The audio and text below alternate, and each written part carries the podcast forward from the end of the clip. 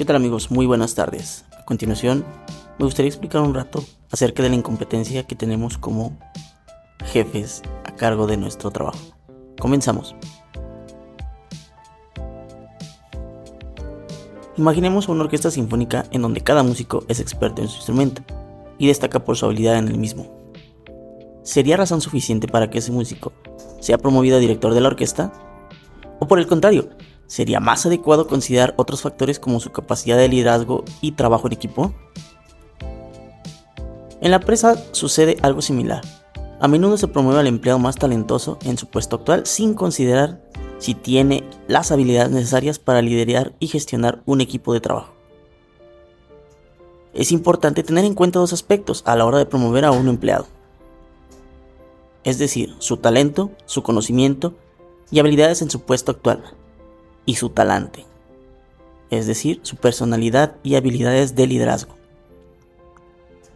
Si un empleado es promovido sin tener en cuenta su talante, puede acabar en una situación de incompetencia, lo que se conoce como el principio de Peter.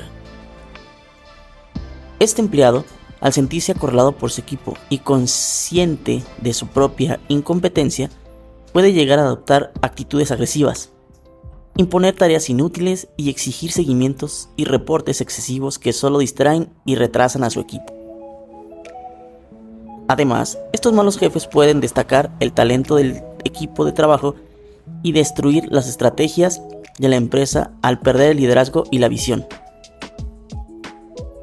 En última instancia, esto conduce a un equipo desmotivado y una empresa que pierde su identidad y rumbo, tal como una orquesta que toca sin ritmo ni dirección. En resumen, es importante tener en cuenta tanto el talento como el talante de un empleado al momento de promoverlo y asegurarse de que tenga las habilidades necesarias para liderar y motivar a un equipo de trabajo. Por otro lado, es importante y cabe señalar que la incompetencia de los managers puede generar una serie de problemáticas con la organización.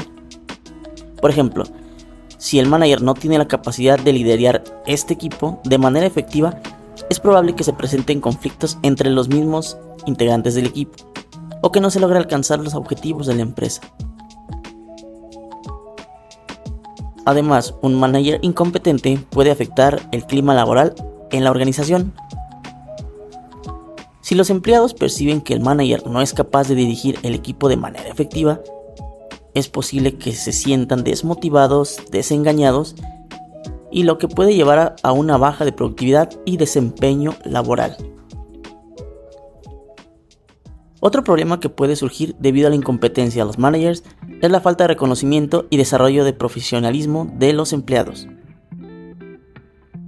Si el manager no es capaz de evaluar adecuadamente el desempeño de los empleados o no tiene la capacidad de identificar sus fortalezas y debilidades, es probable que no se les brinde las oportunidades de crecimiento y desarrollo que se necesitan. En este sentido, es fundamental que las empresas aseguren que sus managers que lideran sus equipos cuenten con las habilidades y competencias necesarias para que puedan realizar su trabajo de manera efectiva. Es importante también que estos managers sean capaces de comunicarse de manera clara, efectiva y sobre todo establecer los objetos claros, alcanzables y motivar y reconocer el trabajo de los empleados. De esta forma, se debe fomentar un ambiente laboral positivo y productivo. Para lograr esto, es necesario que las empresas inviertan en la formación y desarrollo de sus managers, proporcionándoles las herramientas y recursos necesarios para liderar el equipo de su trabajo con éxito. Este debe incluir cursos de liderazgo, programas de coaching y mentoring, y la creación de una cultura empresarial orientada al desarrollo profesional y la excelencia en el desempeño laboral. Por otro lado, otro problema que puede surgir en las empresas con managers incompetentes es la falta de innovación y adaptación al cambio. Dichos managers, si no tienen la habilidad de identificar oportunidades de mejora y de implementar nuevos procesos y tecnologías, es posible que la empresa quede atrás en comparación con sus competidores. Además, puede tener un impacto negativo en la retención de talentos de la empresa, Si los empleados sienten que no están sintiendo liderados de manera efectiva, es probable que busquen oportunidades de trabajo en otra empresa que les brinde mejores condiciones laborales y el desarrollo profesional. Es importante también destacar que estas acciones pueden afectar no solo a los empleados, sino también a los clientes proveedores de la empresa, ya que no son capaces de gestionar de manera efectiva las relaciones con los clientes, proveedores, y es posible que puedan presentarse problemas en la calidad del servicio, producto o lo que estén ofreciendo lo que puede afectar la reputación de la empresa y su capacidad para retener y atraer nuevos clientes.